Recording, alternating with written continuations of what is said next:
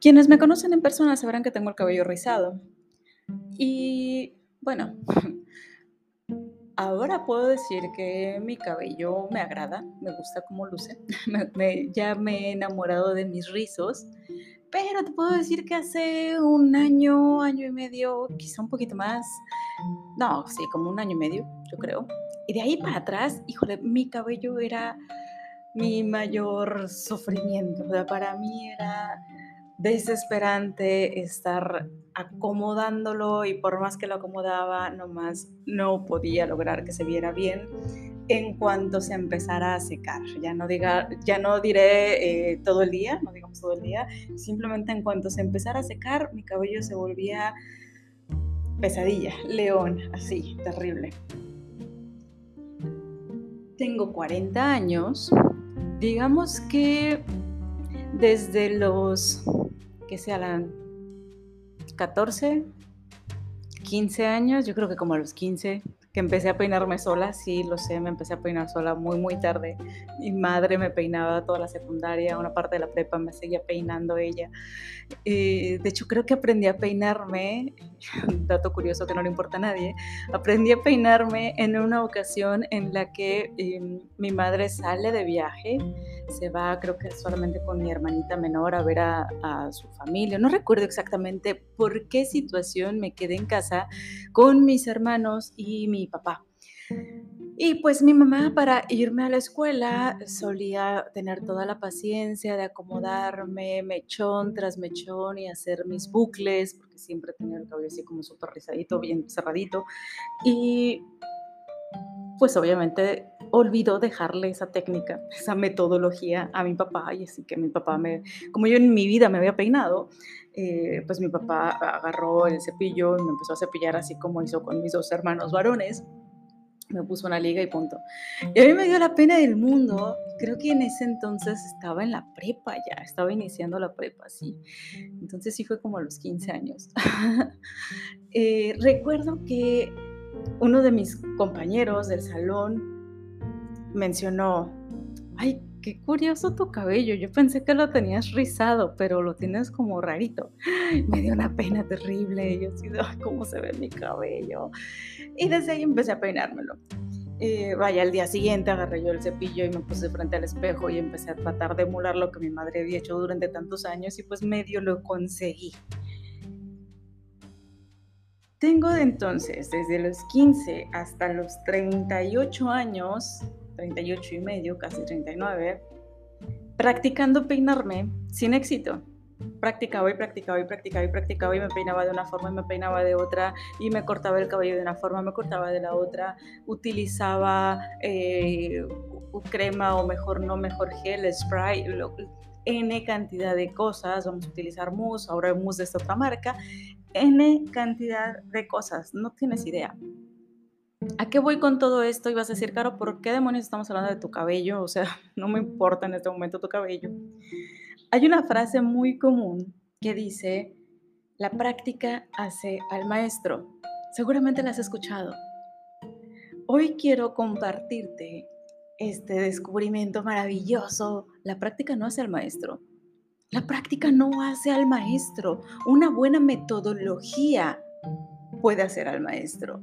El tener los pasos correctos y practicarlos en muchas ocasiones puede hacer al maestro, pero que lo estés practicando una y otra vez las cosas incorrectas, como estuve yo haciendo con mi cabello, no, no me acercó ni de chiste a, a dominar mi cabello.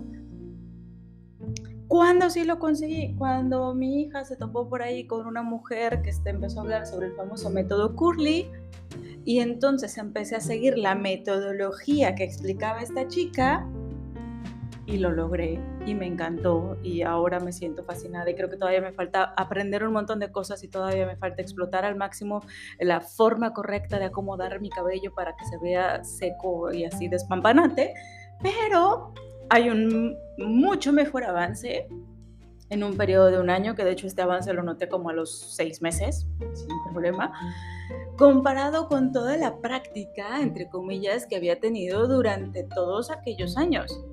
15, 25, 35, durante 25 años, 23 años. ¿Cómo es posible que en 23 años de práctica no haya logrado conseguir lo que conseguí en seis meses siguiendo a una persona que sí sabía cómo hacer las cosas. Y es que es eso, en muchas ocasiones nos gana un poquito el, ego, quizá el día a día, cualquier cosa, y lo que queremos es resolverlo y por ensayo y error, y vamos por acá, y no mejor no vamos por acá, y total que la práctica sea el maestro. Deja de perder tu vida tratando de adivinar cuáles son los pasos que hay que seguir, cuando seguramente en esa área en la que tú quieres estar mejorando hay alguien que ya lo sabe hacer. Acércate a esta persona. ¿Qué tanto vale para ti eso que tú quieres conseguir? ¿Qué tanto vale para ti ese objetivo que quieras estar alcanzando?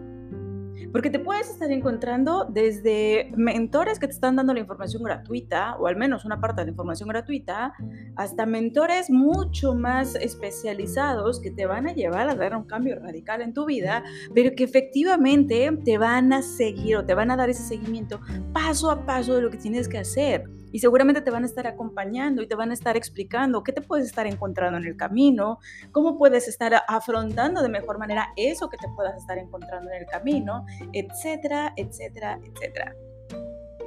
La práctica no hace al maestro. Cuando tú encuentras la metodología correcta y entonces empiezas a practicarlo, es lo que definitivamente te va a dar esa maestría.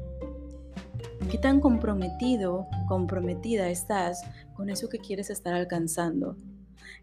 ¿Qué tan cansado o cansada estás de intentar resolver o recorrer las mil y un formas del cómo no hacerlo?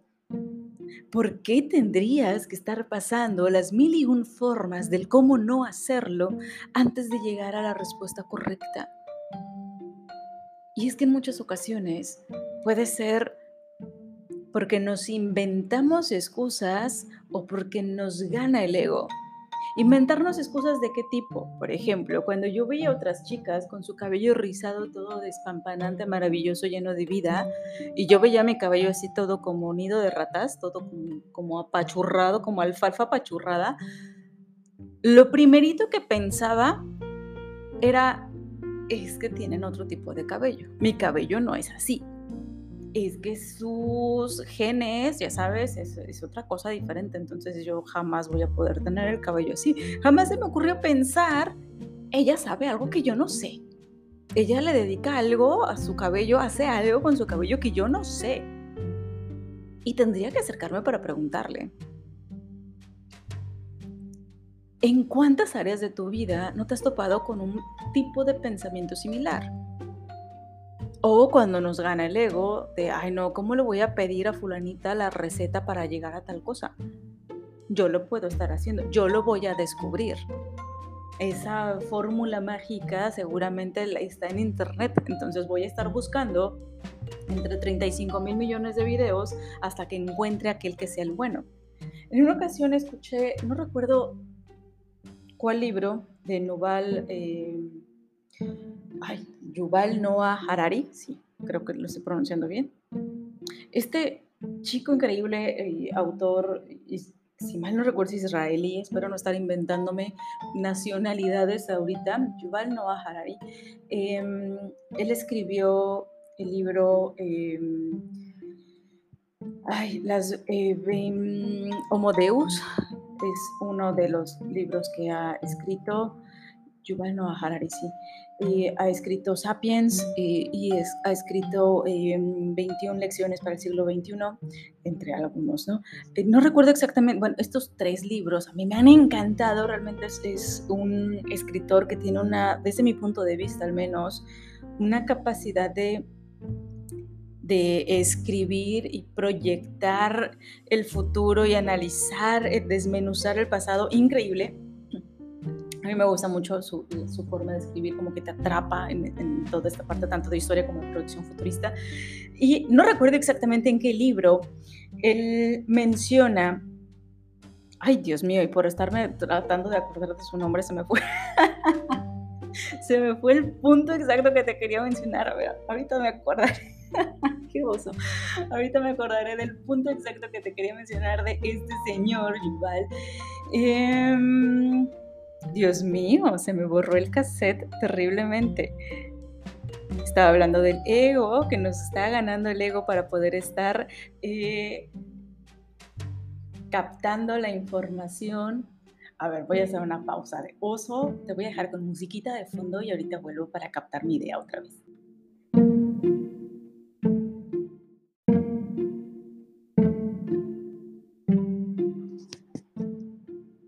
Por supuesto tuve que volver a escuchar lo que ya había grabado para recordar qué es lo que te quería decir, pero ya, ya no me acordé. Em, este señor, Harari, menciona, en no recuerdo cuál de esta trilogía, que Antiguamente, una de las dificultades que existían para poder estar eh, pues, conociéndonos, reconocer la, nuestra historia, era la falta de información. Había tan pocas maneras de estar registrando todo lo que íbamos aprendiendo, todo lo que íbamos conociendo, que pues se ha convertido un poco en una tarea titánica para eh, los eh, paleontólogos, para los em, ay, eh, vaya, todos eh, arqueólogos, eh, historiadores y demás, se ha convertido, o sea, pues sí, ha, sido como su reto del día a día el poder estar descubriendo y haciendo como que unir los puntos, haciendo conexiones entre las claves que logran encontrar o que logran descifrar de esos como pequeños Mm, pequeños señuelos, pequeños elementos que van dejando o que dejaron nuestros antepasados en su momento con lo que podían, ¿no? Y tratan de interpretarlo y tratan como que de decodificarlo y de darle un sentido a todas las piezas de ese rompecabezas que van encontrando. Y él hace mención que el reto para los historiadores del futuro respecto a nuestra época actual es el exceso de información que existe y es que es cuestión de que tú quieras poner cómo cultivar papas en YouTube y seguramente te van a aparecer 345 técnicas de cómo cultivar papas y además te van a poner, no sé, una serie de alertas del por qué no debes estar cultivando papas o la conspiración de las papas radioactivas o las papas y el gluten y por qué se hacen daño o por qué son benéficas para la salud. N cantidad de cosas con N cantidad de vertientes que te dejan más confundido que aclarado. Por eso, lo más importante que puedes estar haciendo, o la mejor alternativa que podrías tener, si quieres estar consiguiendo un resultado, pues es buscar a ver quién va, aunque sea un par de pasos por adelante de mí, para que me pueda guiar, para que me pueda estar diciendo por dónde sí, por dónde no. ¿Quién tiene ya experiencia respecto a esto que yo estoy viviendo? Porque ya lo resolvió en algún otro lado. Y que efectivamente me puede estar guiando. Este tipo de reflexión creo que nos puede estar ayudando muchísimo. Dejemos de obsesionarnos con quererlo resolver todo solos. Porque al menos esa, eh, es lo que yo te puedo compartir. Durante muchísimos años, especialmente en mi universidad, creo eso estaba como muy, muy presente. Yo quería salir como con esa, ya sabes, esa vanagloria de, es que todo lo he logrado yo sola, mira todo lo que yo pude avanzar, mira todo lo que he conseguido eh, gracias a mi esfuerzo, a lo que yo he hecho, a lo que me he estado matando.